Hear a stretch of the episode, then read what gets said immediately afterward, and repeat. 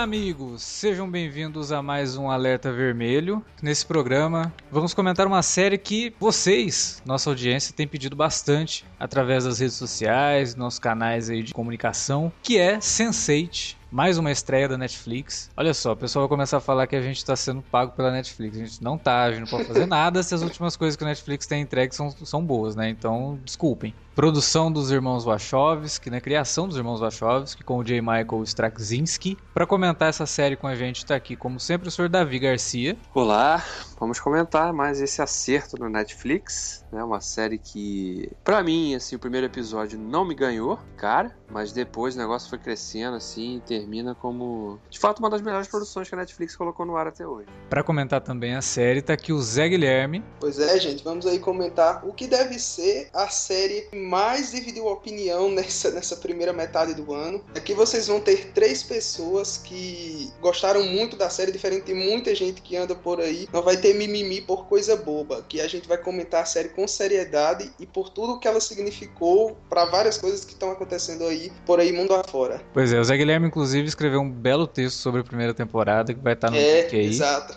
Então, antes de ouvir o podcast, Leiam o texto dele também, que vocês já vão, já vão preparados para saber que aqui tem realmente três pessoas que gostaram muito de Sense8. E deem uma comentada, viu?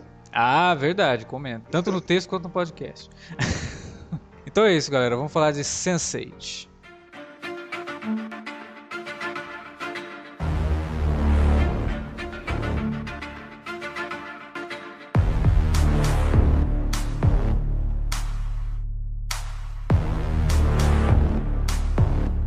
Pois é, né? Os irmãos Wachowski revolucionaram o cinema com a trilogia Matrix, ou pelo menos com o primeiro Matrix, que também tem um podcast aqui, também vai estar tá aí no link, então vocês, por favor, escutem. Mas depois do Matrix, eles ficaram meio perdidos, não conseguiram entregar nada no cinema que pudesse fazer jus a tudo aquilo que foi vendido para o público a respeito dos irmãos Wachowski.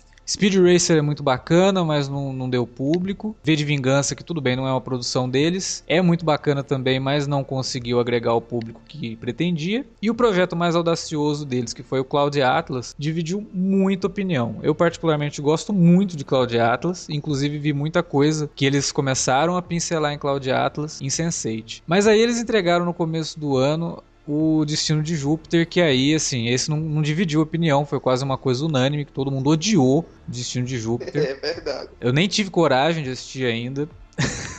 Devo confessar, eu não deveria ter essa postura, mas eu ainda vou assistir Destino de Júpiter. Vai que você foge da curva e gosta, hein? É, eu tô, eu tô, com medo disso também. Já pensou se eu gosto do filme? Eu vou ter que. Pô, gente, não é por nada não, mas vocês estão malucos, né? Mas... Vão, vão tentar achar do fanboy dos Wachowski. Pois é, vou falar que eu sou fanboy dos caras, mas de qualquer forma, o Destino de Júpiter foi uma coisa assim, muito, né? É, mal comentado, ninguém curtiu, todo mundo achou que os Wachowski realmente perderam a mão. E com a estreia da, da nova série da Netflix, né? Sense8 se aproximando tanto, a gente começou a ficar com medo. Poxa, será que é, quando a série foi anunciada, dois anos, três anos atrás, todo mundo estava assim muito ansioso para ver o que os Wachowski queriam fazer, principalmente na Netflix, né? A gente já sabendo que poderia vir alguma coisa bacana que é um, um formato que está dando muita liberdade para os criadores, né? E aí finalmente estreou a série e eu devo dizer assim que ao contrário do Davi, ela já me pegou no, no, no, no primeiro episódio. Por mais que o primeiro episódio seja uma coisa que ele não te fala sobre o que é a série, ele só te apresenta os personagens e ainda assim muito é, primeira parte do primeiro ato. Se fosse um filme, eu já, já falei isso no podcast do Netflix, mas eu vou voltar a repetir aqui. Se fosse, se fosse Matrix, o primeiro episódio de, de Sense8 seria até a cena que o Neo encontra a Trinity na, na, na boate. Né? Ninguém sabe de nada ainda naquele comecinho. Mas me pegou. Talvez pelo lance de envolver tantos personagens, eu ficar curioso, porque contar uma história é difícil, contar oito histórias ao mesmo tempo é mais difícil ainda. E é eu fiquei muito curioso em saber como que eles fariam. E a série foi crescendo, crescendo, crescendo, e quando terminei, eu até comentei no Twitter. Para mim, é a melhor do Netflix até agora. Gosto muito de House of Cards, gosto muito de Orange is the New Black, mas Sense8 me pegou de um jeito que eu não não sou pego há muito tempo, né? Talvez um dos poucos que tenha esse efeito em mim seja justamente Matrix, é, Blade Runner, né? Que são as obras de ficção científica que eu gosto muito. Mas Sense8 me fez realmente pensar em muitas coisas e ao mesmo tempo me divertir com aqueles personagens, é, sofrer com aqueles personagens. E a, o nome da série Sense8, né? Que evoca essa coisa toda de sentimentos, faz todo sentido, porque você sente realmente tudo que está acontecendo ali e ela trabalha muito com isso, né? Mas eu queria saber de vocês, né? O Zé Guilherme também é apaixonado pela série, mas o Davi falou ali que o primeiro episódio não pegou. É, em que ponto da série que vocês chegaram assim falaram, putz, isso daqui é muito foda tá, tá acontecendo alguma coisa que eu não estava prevendo e essa série se tornou alguma coisa realmente muito grande. Quando eu disse, né, que não, não fui pescado logo no primeiro episódio, até, tem, tem muito a ver, inclusive, com aquela coisa do. a forma como a Netflix constrói as suas séries, né, e Sense8 talvez seja o, agora o maior exemplo disso, é, é o formato binge watch. Realmente é uma série feita para você ver no binge. Não, é, não seria uma série que, se fosse lançado num canal convencional, um episódio por semana, muito provavelmente no terceiro, ter, terceiro, no segundo ou no terceiro episódio, a audiência estaria baixíssima e a série podia ser cancelada, dependendo da emissora. Porque é uma série que todo mundo ia falar: peraí, mas cadê a história? Cadê a história? O primeiro episódio, o, primeiro, o piloto de uma série tem que te apresentar já sobre o que, que, se trata, já tem que mostrar os dilemas dos personagens, os conflitos, e isso não acontece no primeiro episódio de Sense8, né? Você fica curioso ali, tá? Por quem é esse personagem? Qual é a ligação deles, né? Mas fora isso, não tem nada, não tem informação de nada. E, e o fato dela ser binge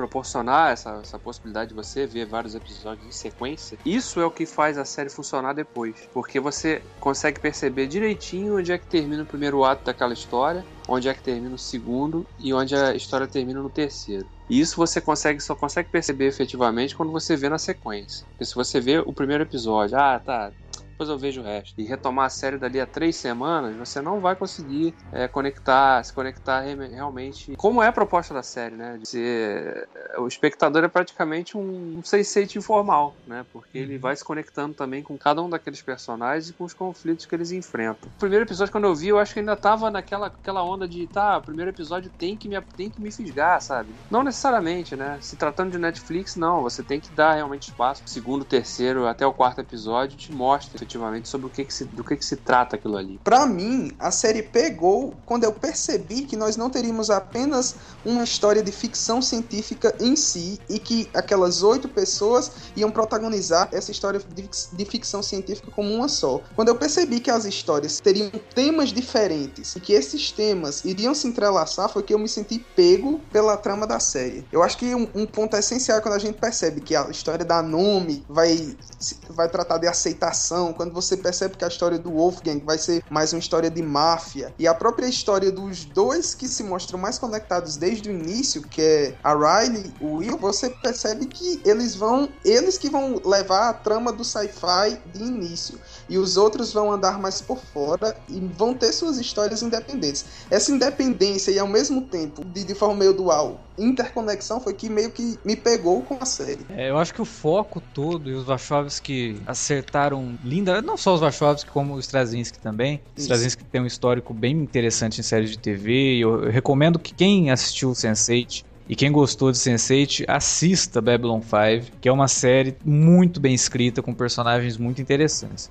Mas o que eles acertaram muito foi com essa questão toda da conectividade, né? Porque a gente fala hoje de um mundo que tecnologicamente está totalmente conectado, todo mundo está conectado com todo mundo, mas o que a gente vê não é bem isso, né? A gente vê pessoas cada vez mais avessas à vida em sociedade, cada vez mais fechadas em um, mundo particular, e confundindo isso com individualidade, né? É confundir individualismo com individualidade. E aí o, os Wachowski criam uma história que fala sobre pessoas se conectando através de um poder, né, de uma, de uma habilidade única entre esses oito personagens. E aí que, conforme vai contando isso na história, você vai vendo que é uma coisa que está relacionada até mesmo à teoria de Gaia, né? A hora que o cara começa a falar o um negócio que a Terra e que fungos que sabem quando crescer no momento certo para poder ajudar a, a filtrar as, as, as, bactérias de uma árvore. E você fala, não, peraí, o cara já tá trabalhando com outra coisa, que isso aqui é teoria de Gaia, né? É. E que aí ele coloca o, o Sense8 no, no, no cerne disso também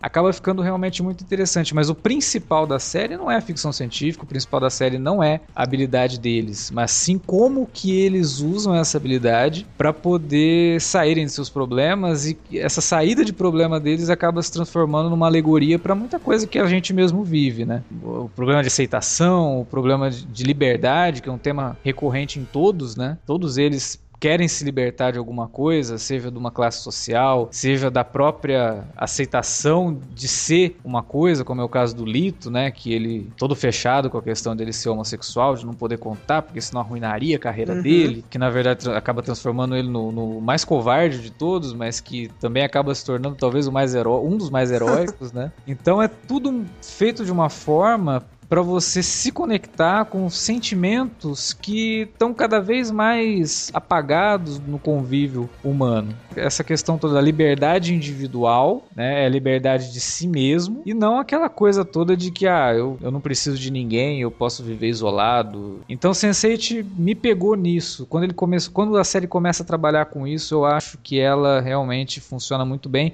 que é uma coisa que eu já tinha falado lá atrás, Cloud Atlas tenta fazer, até faz, faz bem em algumas histórias que ela conta ali, mas que acaba se perdendo um pouco por conta de alguns detalhes técnicos, que é a questão da maquiagem, que tira um pouco o espectador do, do, do filme, uhum. né? Como o Sense8 não envolve esse tipo de coisa, é muito difícil você sair da história.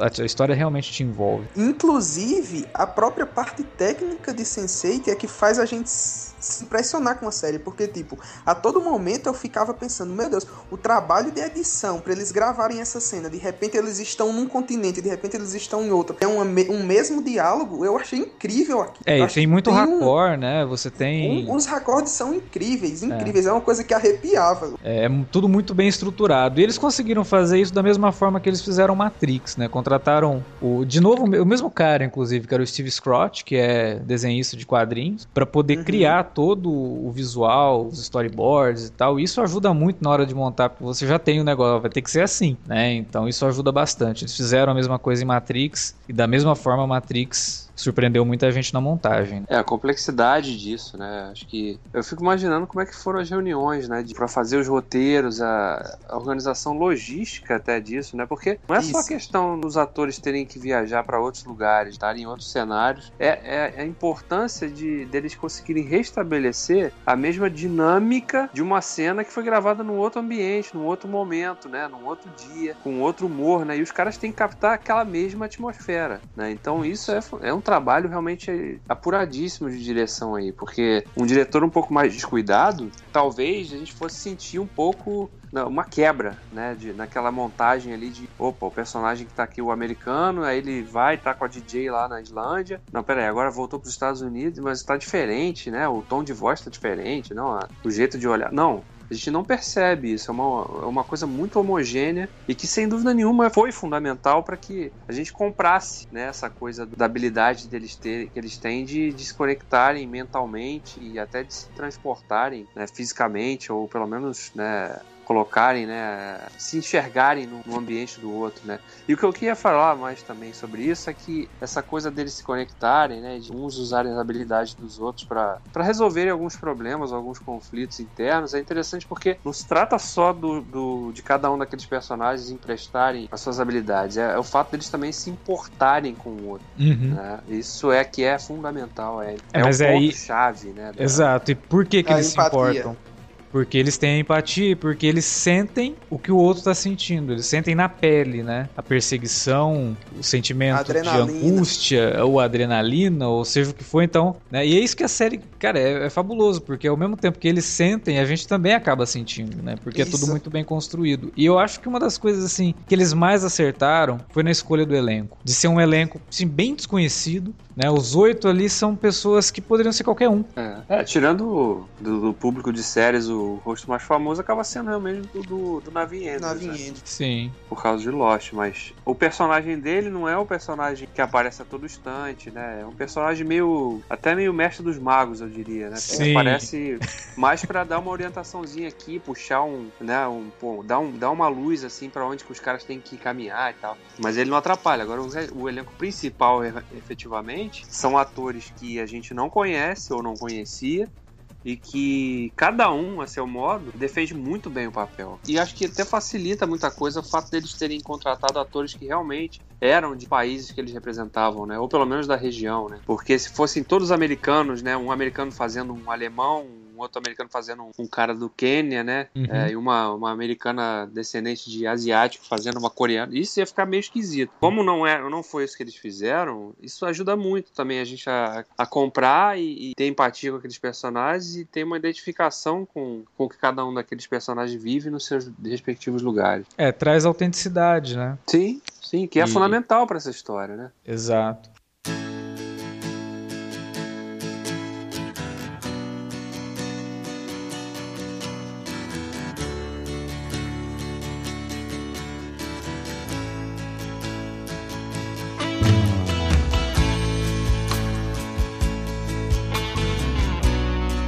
É, uma coisa que é, é muito legal a gente comentar também é como os Wachowski ousaram na ideia de pegar essa série. Cada história, elas apesar de ser uma série de ficção científica, cada história parece fazer parte de um gênero diferente, né? Que é uma coisa que eles também tinham feito em Cloud Atlas. Mas o que mais me chamou a atenção é como eles brincam com a própria filmografia deles, principalmente na, na trama do Lito. Ah, sim, a, é, a trama do Lito tem até uma homenagem mais bem explícita à Matrix, a própria Matrix. né? Exato, e é, e é fabuloso aquilo de você ver o Lito pendurado por, É, por cabo, né, cabos, e aí a câmera passando por ele, fazendo todos aqueles efeitos de slow motion, né? É, Desconstruindo. A cena do tiroteio, né? Que é justamente essa cena aí, que remete imediatamente àquela cena do Neil entrando no prédio, né? Com a, Isso. com a Trinity lá. Então é realmente essa coisa do. Eles fazerem uma referência uma- ao trabalho anterior, mas ao mesmo tempo desconstruindo a magia. Até um certo ponto a, magia que tem por trás daquilo ali. Pois é. O Sense8 é uma série que traz vários momentos pra deixar o espectador com um sorriso no rosto. A primeira vez que eu fiquei com um sorriso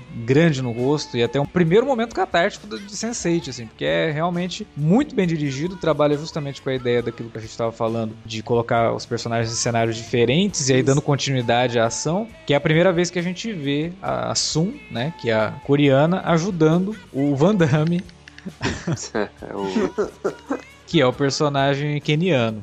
Cassius, né? fabulosa a cena, muito legal e te deixa é, empolgado porque é uma cena de ação, né? E a série tava precisando, né, de uma coisa assim mais movimentada. E sem Ela entra no que- momento certo. E sem contar que é uma revela... é tanto a gente vê o momento catártico da conexão, quanto é uma revelação sobre a própria Sun, né? Que a Sim. gente não sabia que ela lutava daquele jeito. É, a gente vê ela ali, é, é fantástica assim. Porque a gente sabe que ela tem algumas coisas, né, escondidas e tal, reprimidas, e aí a luta, depois que a gente vai descobrir que ela é fodona na luta, né? Tanto que o cara chega lá, ah, vou apostar no, no cara aqui, que eu tenho certeza. A magrela. Cara, não é bom você apostar nesse cara, não. E essa coisa também, esse episódio, esse momento que, que mostra a, a conexão da Sam com, com o Cassius é, é, é, é um dos momentos em que. Tudo bem, a gente já tinha tido dicas disso através do, da trama do Lito, Uhum. mas que é um- uma outra característica dessa primeira temporada de Sense8, que é equilibrar muito bem o humor né, Uhum. com, com, com o drama também. É muito bem balanceado a forma como eles introduzem o humor é, pra contar aquela história também, né? Ou de pelo menos a história de alguns personagens. Fogem mais do, do drama. Né? Tem uns que são só drama mesmo, né? Como é o caso da, da Nomi, É. por exemplo. É, mas o, da, o, o do Lito, é, o do Cassius, né? É, até de certa maneira também a da, da Indiana, né? Surpreende até pelos momentos assim, meio que pô, Bollywood, né? Quando aquele episódio que a gente vê aquela, aquela dança do casamento lá. O casamento não, né? Precede o casamento, né? Pô, que é isso? Um filme de Bollywood agora? né? Você é surpreendido porque você não espera ver aquilo ali naquele momento. Então a série trabalha isso muito bem, né? E, e acho que isso também é muito legal, porque não é uma série que fica, nossa, um troço pesado, com as pessoas todas cheias de problemas, e um sai do armário, aí a outra, né, transexual, mas aí sofre perseguição, a família não aceita, querem fazer lobotomia, né? A indiana vai casar, mas não, não ama o cara, né? Então, quer dizer, à medida que eles colocam humor nessa história, nessas histórias, você fica mais, fica mais fácil você é, sentir prazer também, né, vendo aquela história, acompanhar aquelas histórias. E é bem dosado, o essencial é isso, não é nada deslocado não, é, o humor entra no momento certo, sai no momento certo, intercala o drama de uma forma muito, muito bem construída. Tem uma Sim. passagem de humor, assim, que eu acho até meio pastelão. Eu acho que até o, o diretor pesou um pouquinho a mão, né? Que foi o. O Lito. Foi, é, foi uma cena do Lito e foi, dirigi, foi episódio dirigido pelo James McTeague. Que é quando o Lito começa a sentir os efeitos da, da menstruação. Exato. eu, eu acho assim que ele forçou um pouquinho, cara, mas a, a, as caras do Lito, porque, porque assim, eles pegaram um ator mexicano que é totalmente canastrão, né? Uhum. E ele é canastrão mesmo. Ele não é canastrão só na atuação, ele é canastrão no próprio jeito de ser. E ele sentindo os efeitos da, da menstruação, tipo cólica, né? Se, se, sentindo mais emotivo, ele começa a chorar no meio de uma cena, só de ver a moça descendo a escada, cara, é hilário. E até destoa um pouquinho de tudo que a gente tinha visto em termos de humor mas é um respiro, né, que a gente precisa para as coisas que vão acontecer ainda em seguida. Mas dentro da, da, da, coisa de momentos catárticos, tudo bem, tem lá o negócio do, da luta e tal, você fala, porra, grande momento, né? Aí, episódio seguinte, a gente tem o finalzinho, um negócio que, porra, não tem como você errar. Você pega uma música que é um símbolo dos anos 90, e que fala sobre muita coisa, né? Fala sobre sentimento. É uma, é uma, é uma música que fala sobre dúvidas. O nome da música é WhatsApp, do For Non Blondes. Blondes. E aí começa aquela cena fabulosa de todos eles compartilhando a música em, em momentos diferentes, né? O, o, carinha que é o alemão, que te, teve problemas para cantar em público quando era criança, tem um uhum. trauma por conta disso, se libertando, começando a cantar essa música, e aí do outro lado do mundo você vê a indiana cantando, e aí você vê o Kefius lá, né, dirigindo, e começa a cantar do nada a música, e aquela, aquele, aquela cena vai crescendo, crescendo, crescendo, e transforma num troço, cara, incrível, né? Um, um, turbilhão de emoções assim ao mesmo tempo que você fala, meu, não acredito que eu tô vendo isso, né? Pra, que... Eu acho que você falando nesse turbilhão de emoção, eu acho que para mim essa cena é pontual para dizer o seguinte: se você não se apegou àqueles personagens, se você não sentir nada nessa cena, pode desistir da série porque é, você tipo, não vai desliga, sentir mais nada. Não é para você isso aqui. porque é o ponto chave ali é é muito difícil descrever esse momento, mas para mim é, o recado deles, o recado dos roteiristas da série sobre o que significa estar conectado com todas aquelas pessoas. Eles cantando ali, porque você vê a, a, a Nomi cantando enquanto tá prestes a fazer a lobotomia e você com medo por ela, pensando, meu Deus, será que ela vai conseguir escapar? E no fim do episódio ela escapa. Numa cena final ela escapa. É, é muito boa essa cena. E o, e o mais importante de tudo nessa cena, né, é quantos de nós, espectadores, não, não cantamos junto com o Sense8, cara. Porque Exato. é uma música que fez parte da vida de muita gente, né? É uma música extremamente famosa. Mesmo que você não curta o estilo musical, você já ouviu essa música, né? E é quase impossível você não se pegar cantarolando a música durante a cena, né? E, e aí você vê que os Wachowski atingiram um nível de conexão com o espectador que talvez eles não tenham conseguido nem atingir com Matrix.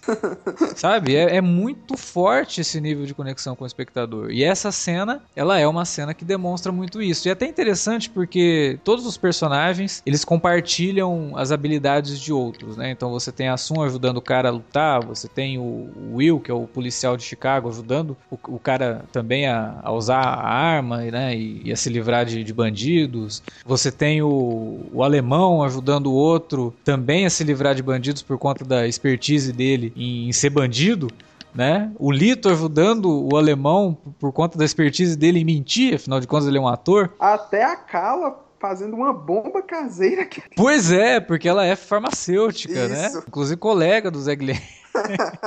o Zé Guilherme faz bomba também? sei, sei um pouco, sei alguns ingredientes. Olha, olha o perigo. A gente sabe se estourar uma revolução, a gente sabe quem recorrer aí pra ser o nosso, nosso criador de bombas. Una Bomber.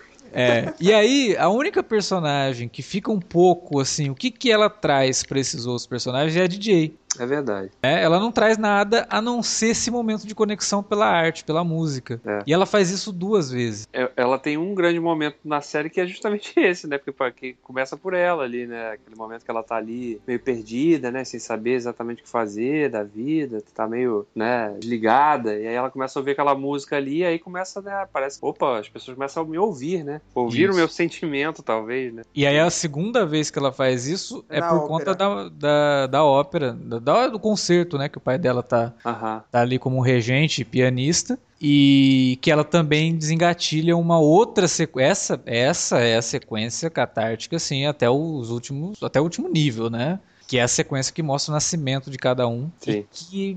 Putz, é, fabu é muito gráfica, né? Ela é muito é, pesada, muito forte. É. Mas é incrível. Sim. Né? porque aí você acaba conhecendo um pouco desses personagens até por conta de como eles nasceram, das circunstâncias, Isso. né? De É como incrível. eles são frutos mesmo da- da- do ambiente, né? Onde Eles não nasceram. erram até nesse ponto, porque até o nascimento do Lito é no final de uma novela mexicana.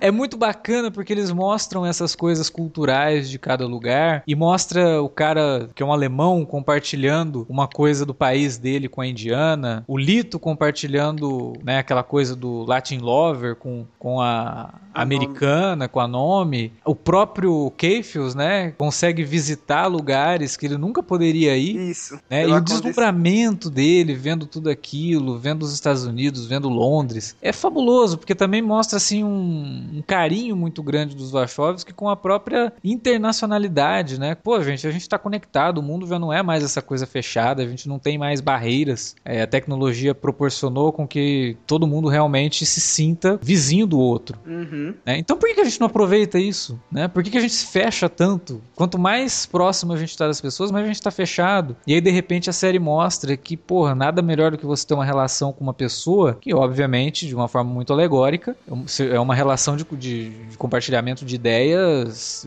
literalmente, né? Eles realmente se compartilham. Mas isso é uma metáfora. Você pode simplesmente ter um círculo de amigos que vocês são tão conectados que um sabe até o que você vai falar em determinado ponto. Então os Wachowski eles, eles demonstram essa é quase apaixonante assim. Você vê uma série de TV lidando com esses assuntos dessa forma tão romântica até, né? Sem nenhum medo de soar romântico demais ou utópico demais, É. né? Talvez a gente precise um pouco, de um pouco dessa inocência também para perceber essas coisas. Eu acho isso fundamental. E é nesse ponto que até eu, por exemplo, corrobora com aquele lance de é importante o formato de Bing Watching, porque, tipo, no começo eu meio que, que enca- encaquei com o lance, o lance da língua. Ô, por que, que eles estão todos falando a mesma língua? Se você começar a trabalhar com a ideia de que tá tudo conectado, você começou a falar isso e eu comecei a ver um episódio. E era justamente o episódio É. que, que desmistificava, né? Uma Exato. coisa que parecia um erro. A hora que eu terminei de ver o episódio, eu fui lá no Twitter e falei, cara, inacreditável, mas acabei de ver o episódio aqui que você,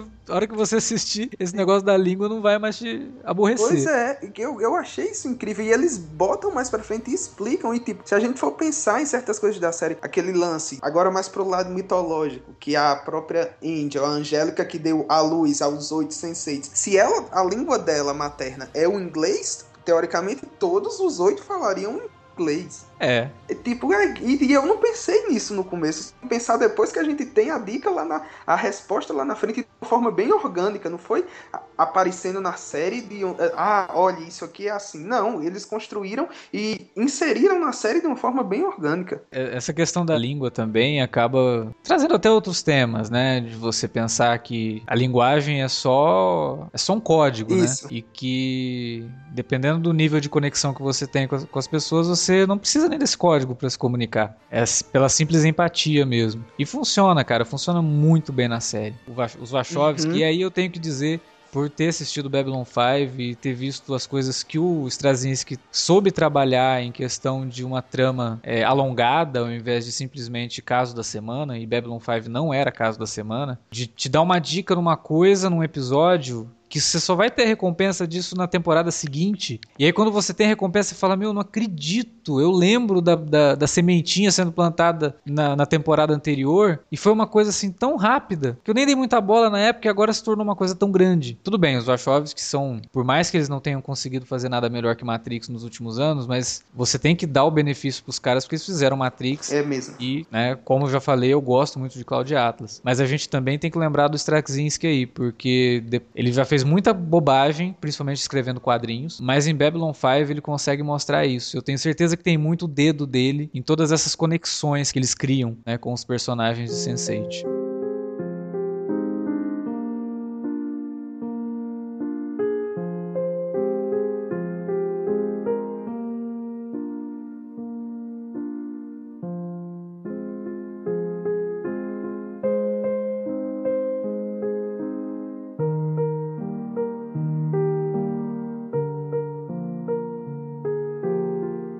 Essa primeira temporada de Sense8, ela tem vários momentos muito marcantes, né, catárticos. Já citou alguns aqui já, mas eu queria destacar também um que fica muito na minha memória, que é um que acontece no episódio 9, quando o Lito se encontra com a Nome, né, que eles estão ali na... E aí eles começam a discutir ali naquele no museu, né, que eles estão, né, que ele tá ali lamentando, né, o momento que ele tá ali de muita dúvida, né, que ele, o cara, né, o Hernando lá, o, o namorado, o namorido dele, resolveu sair fora, né, pular fora, porque já que o cara não queria reconhecer a relação dos dois ali, não valia a pena. Né? E aí ele tá ali, né, naquele momento ali de, de, extrema, de extremo conflito, e aí suja nome, né, e os dois começam a conversar, e aí ela faz aquela comparação, né, dela do amor com a arte, né, que não dá uhum. para você medir aquilo, né, que é uma coisa muito subjetiva e tal, e fica aquela conversa. E aí o Alexandre tava falando realmente dessa riqueza, nesse cuidado que eles tiveram de nos textos da série, e esse é um momento desse que, que sempre fica na minha memória, porque é um momento que, que me marcou mais até do que o o momento que é o momento chave que muita gente comentou, né? E que merece ser comentado, claro, que é o momento da música no episódio 4, mas esse, no episódio 9, é um momento que acho que se tivesse assim, assim escolhe o seu momento da primeira temporada, seria esse. Que foi é, realmente uma cena muito bonita e. Que é um texto muito forte, né? Ah, e muito bem interpretado pelos dois ali, né?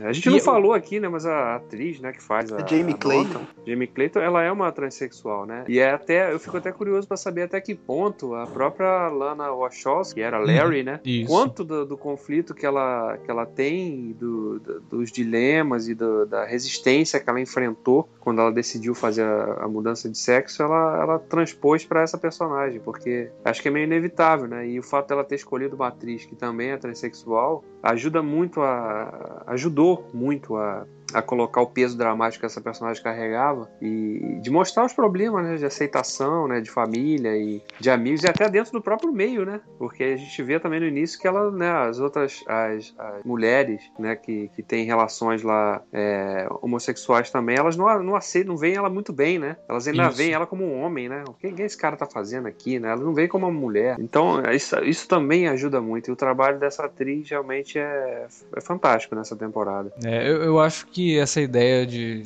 Eu já tinha, inclusive, escrito sobre isso quando eu falei do, do Cloud Atlas, que ali também existia um, um, tema sobre liberdade muito forte e o quanto que a Lana Wachowski não colocou isso né, no, no, roteiro, assim, como experiência pessoal mesmo. E aí, novamente, aqui no Sense8 tem esse tema de liberdade sendo trabalhado com uma personagem que é uma transexual, e aí eu acho que é muito claro que a Lana Wachowski meio pensou nisso junto com o irmão e junto com o Straczynski, obviamente, mas de trazer mesmo isso para discussão. E seria muito, a gente, tá, a gente falou né, nessa palavra de autenticidade, quando a gente falou a questão dos atores desconhecidos e tal, e isso não seria nada autêntico, né, se ela não colocasse, se eles não uhum. colocassem uma uma atriz transexual para fazer o papel transexual. Exato. Seria até desrespeitoso. E como é uma série que lida muito com a, com a série lida com vários temas, né? Mas um dos temas principais sendo a homossexualidade e você trabalhar tanto com a parte do Lito quanto com a parte da, da nome, essa cena que o Davi citou é fabulosa, né? Porque é um momento que você descobre se, se, você tem algum problema, né, com seu semelhante, se tem uma opção sexual diferente da sua, é um momento assim que você assiste e você fala, porra, né, e... como eu tô sendo babaca, né? Porque ela, ela vai contar bullying que ela sofreu quando era criança, né, quando ainda era um garotinho, e cara, é impossível você não sentir por ela, assim. E aí e... quando o Lito, o Lito fica puto. Porque né? ele sente, ele sabe, ele meio que eu acho que naquela hora ele tem a memória dela, por isso que ele sentiu, acho acho que a cena fica mais forte nesse momento, porque Sim. ele tava naquela lembrança dela, naquele ponto ali. Exato, mas ele também entende. Acho que mesmo se ele não tivesse sentido, né? Ele, por tudo que ele passa, ele percebe Isso. que ele tá fazendo a mesma coisa com o namorado dele. Isso. Ele tá sendo tão preconceituoso com o namorado dele quanto os garotos, né? Que maltrataram a Nomi quando ela era ainda um, um garoto. né? Então, porra, é uma cena forte, uma cena emocionalmente, assim, com uma carga dramática muito pesada. Mas é tudo tão bem dirigido que você sente de uma forma autêntica também. Uhum. Não é um dramalhão. Exato. né? Não é uma coisa falsa também, porque você sabe que isso acontece. Não é um, um preconceito longe da nossa realidade. A gente vê isso acontecendo, seja por bullying na internet ou por casos que a gente já viu ou sabe que aconteceram com pessoas que a gente conhece. Então a série é muito autêntica nesse sentido, na, na forma como ela lida com esses assuntos mais polêmicos, né? Que eu, eu gosto sempre de frisar essa coisa da, da polêmica, que a polêmica tá na cabeça de quem acha que o troço é polêmico. Não é polêmico, é um troço que tem que ser discutido e que existe, né? A pessoa ser homossexual, a pessoa ser transexual não é um assunto polêmico. Só é polêmico se você não concorda, né? É Só é isso. polêmico se você acha que precisa ser discutido. Pois não é. precisa, cara. É natural. É isso que eu acho. É isso que a série meio que vai tirando as máscaras de certas pessoas, que as pessoas diziam assim durante, durante a semana em que a série saiu. Ah, não tem nada do que de que a Lana Wachowski tá botando experiência própria na série. Isso é série pra homoafetivo, isso é série pra gente que é simpatizante, porque não tem nada que tá abordando essas polêmicas. Disse, minha gente, isso não é polêmica, isso é a vida real. Isso acontece. É, só, Exato. só a vida de milhões de pessoas, né? pois é. Sim. mundo afora. É, é triste, né? Porque você vê que às vezes as pessoas disfarçam é, os seus preconceitos é, dizendo que a sé- a série é, é uma bagunça, nada faz sentido. Né? A pessoa não tem nem coragem de assumir o preconceito e aí taxa a série como uma série ruim. Porque a- a- essa, por como que os caras se conectam? O cara quer explicação, quer uma, uma coisa plausível. Pro, eles não entendem que o cara conta uma história de, de empatia, de conexão, de seres humanos se importando com outros através de um. usando um elemento fantástico de, de Uhum. ficção.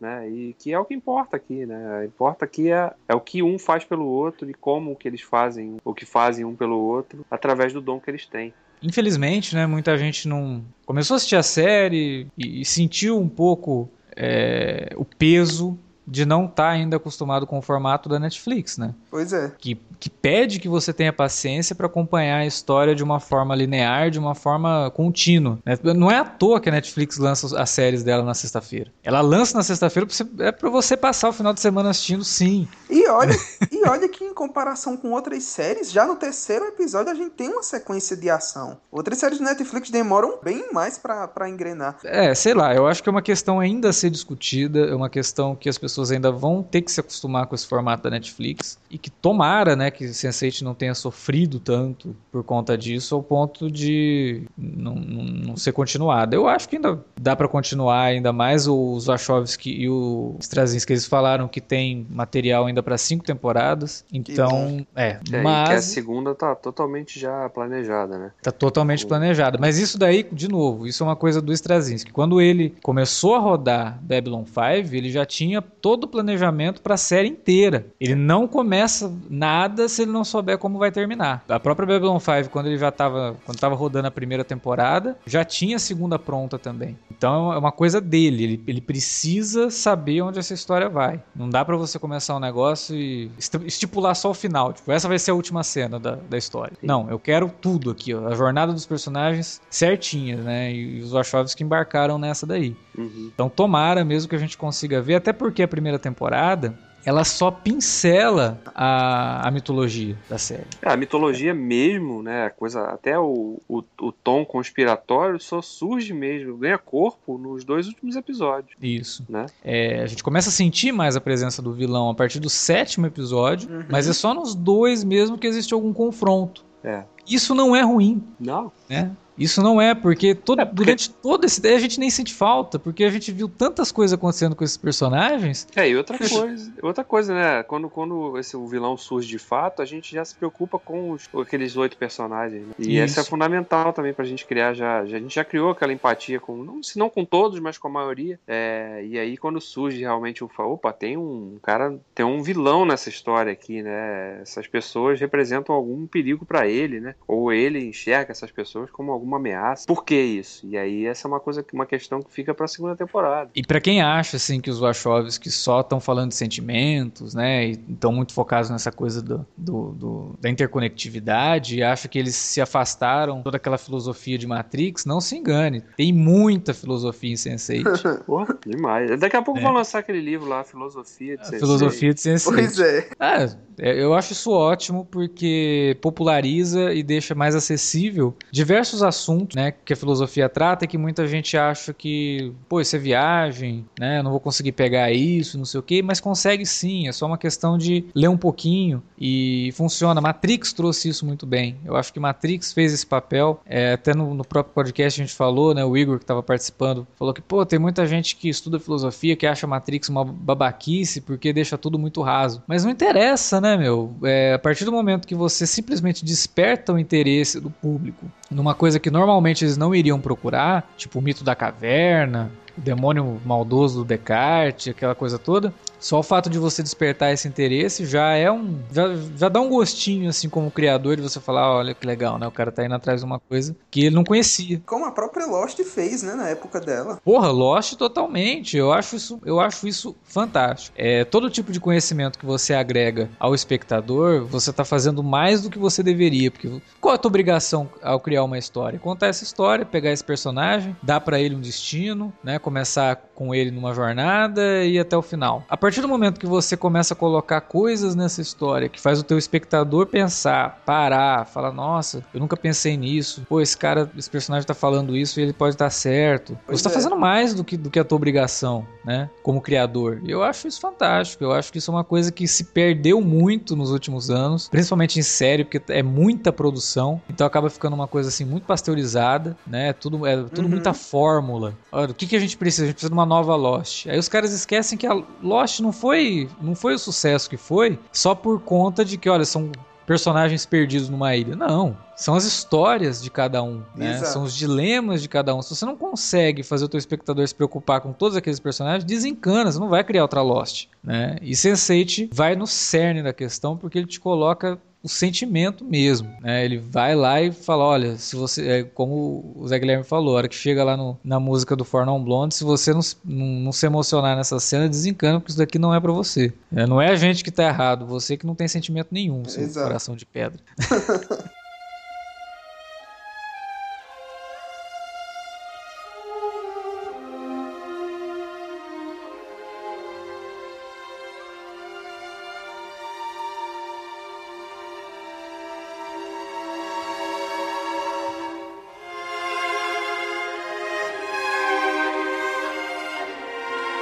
Sem contar que a própria série também meio que vai resgatando alguns pontos da cultura pop, além da própria WhatsApp, que eu tenho certeza que muita gente tá nos players agora, mundo afora. O próprio legado do Jean-Claude Van Damme, né? Durante a Cara, série. essa questão do Jean-Claude Van Damme foi um negócio que eu, eu, fiquei assim, gente, o Van Damme, em toda a vida dele, ele nunca poderia pois é. imaginar é. que ele ia ganhar uma homenagem tão foda. E ele nem merece, porque o Van Damme é um babaca, cara. O Van Damme...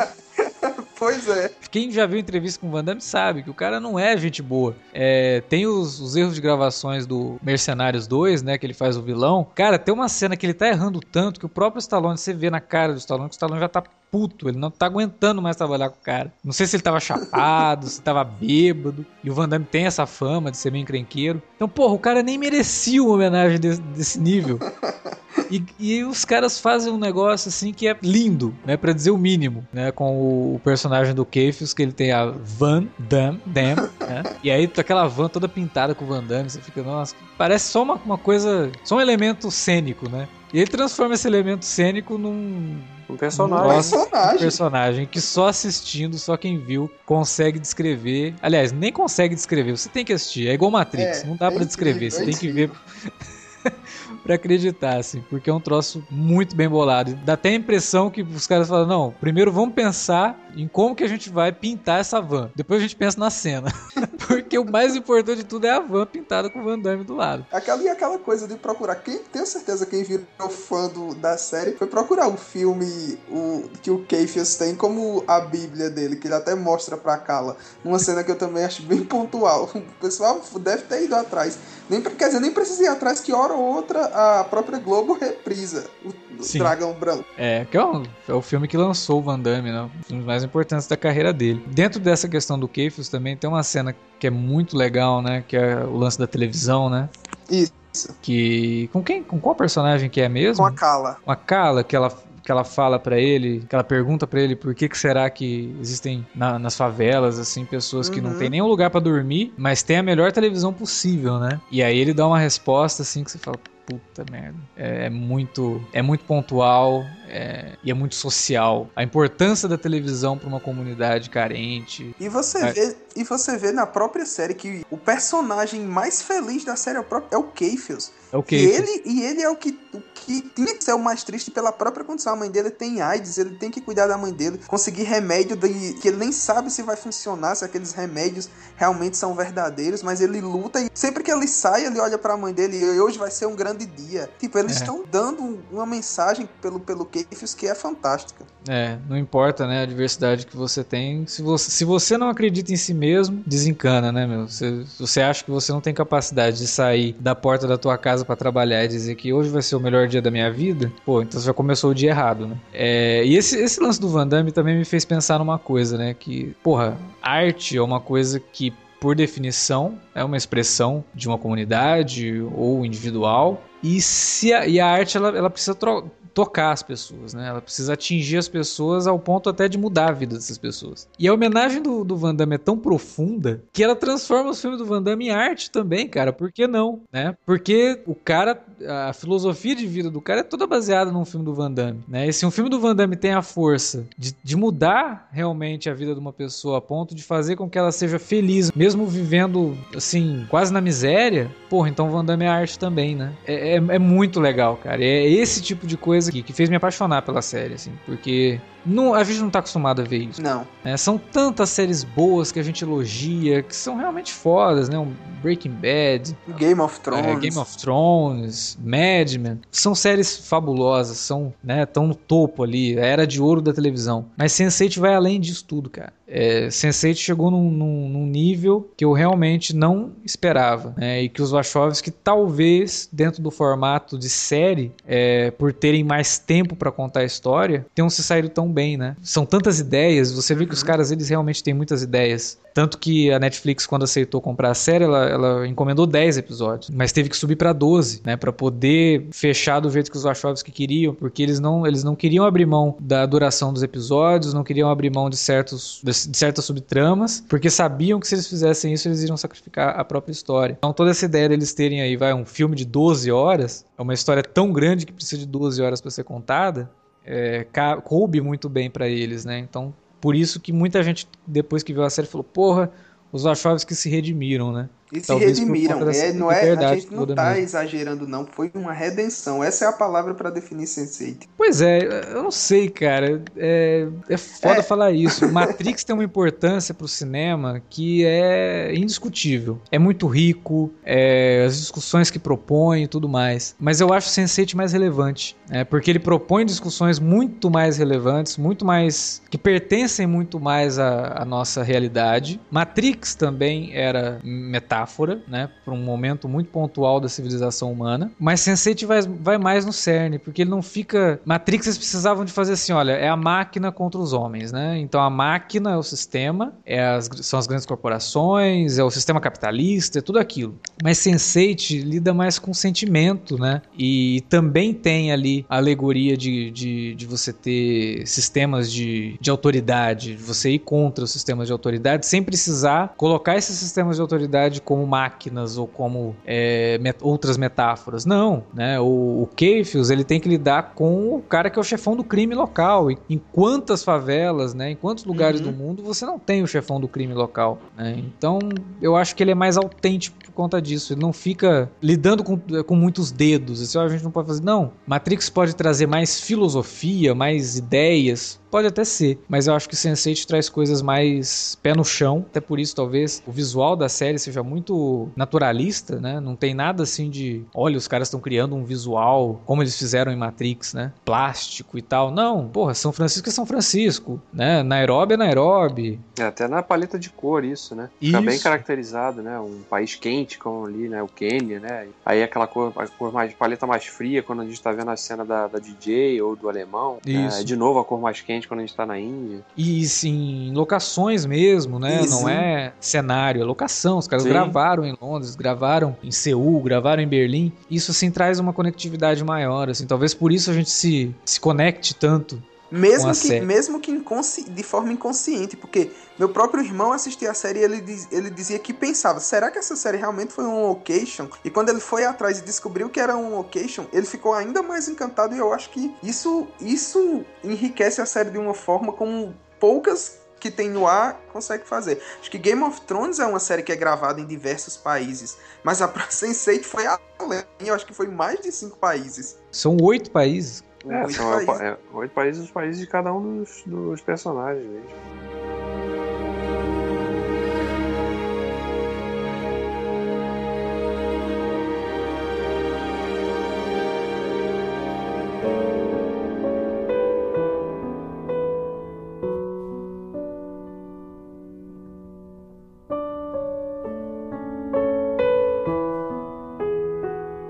Gente falou muito do Van Damme, né, do, na, na, relação dele com o Keifus, ou na verdade a relação do Keifus com os filmes do Van Damme, mas tem um outro, uma outra relação com a cultura pop, que é no caso do Wolfgang, né, com o, o filme do Conan, Conan o Bárbaro, do, do Schwarzenegger, que é também uma outra autorreferência dos Wachowski, que eles ficaram muito tempo tentando emplacar um filme do Conan na Warner. Eles queriam fazer uma adaptação da Filha do Gigante de Gelo, que é uma, uma das histórias mais famosas do Conan, mas não conseguiram. É o que eu acho uma pena, tendo em visto o filme do Conan recente é. Gostaria muito de ver o que os Wachowski fariam com o Conan. E aí o personagem dele também segue a filosofia do Conan, né?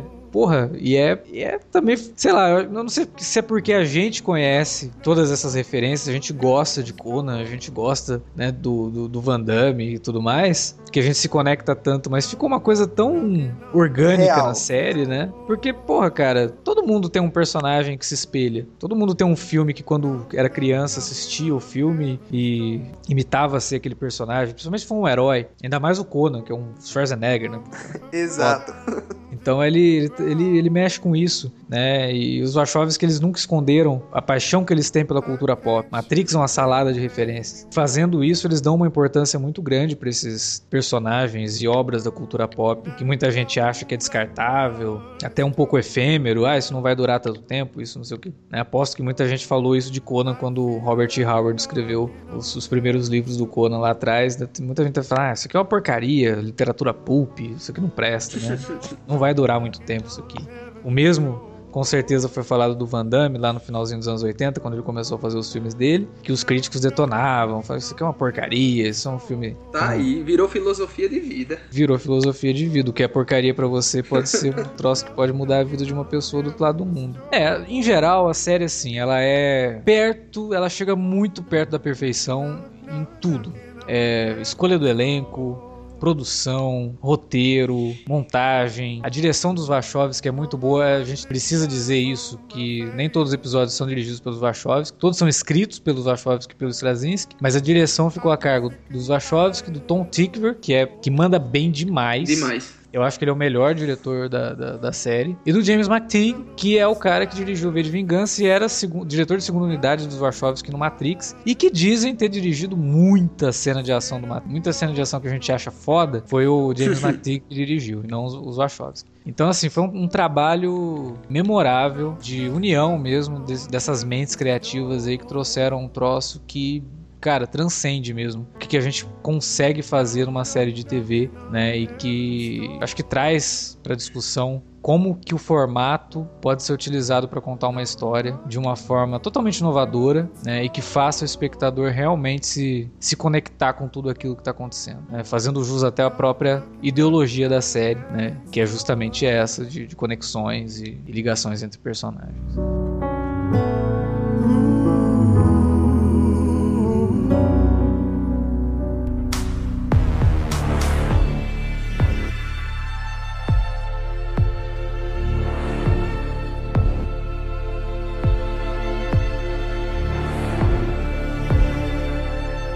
Era isso que a gente tinha para falar sobre Sense8. Na verdade não era, a gente deve ter muita, muito mais coisas para falar sobre Sense8, que é uma série que particularmente eu ainda quero ver mais umas duas vezes antes de, de estrear a segunda temporada. Somos dois. Eu, e que eu tenho certeza que na, na, segunda vez que eu assisti, eu vou ter mais coisas para dizer sobre a série, na terceira eu vou ter ainda mais coisas para dizer sobre a série. Cara, que é desse volume 2, volume 3 aí desse. É, quem sabe a gente acompanha, né? Se sair aí a segunda temporada, a gente pode fazer um podcast da segunda temporada também, por que não? Queria agradecer a presença de vocês e queria principalmente pedir aos nossos ouvintes que, se vocês gostaram de Sense8, ouviram aí o podcast, curtiram o podcast, compartilhem com seus amigos, né? Sejam senseitos você, vocês também, compartilhem aí o podcast, até para trazer em pauta, né, todas essas discussões. Muita gente não gostou, então é até bom virem novas opiniões sobre a série aí, se vocês quiserem comentar. É, deixem um comentário na área que vocês já sabem onde encontrar, que é aí no post, ou mandem um e-mail pra gente no alertavermelho@cinealerta.com.br. Se você gostou também, uma das formas de compartilhar dentro das redes sociais. Vocês encontram a gente no arroba Cinealerta, lá no Twitter, ou no facebook.com barra Cinealerta. A gente fica por aqui, né? Queria agradecer a audiência de vocês novamente e até o próximo Alerta Vermelho que sai daqui 15 dias. Isso aí. Grande abraço para todo mundo.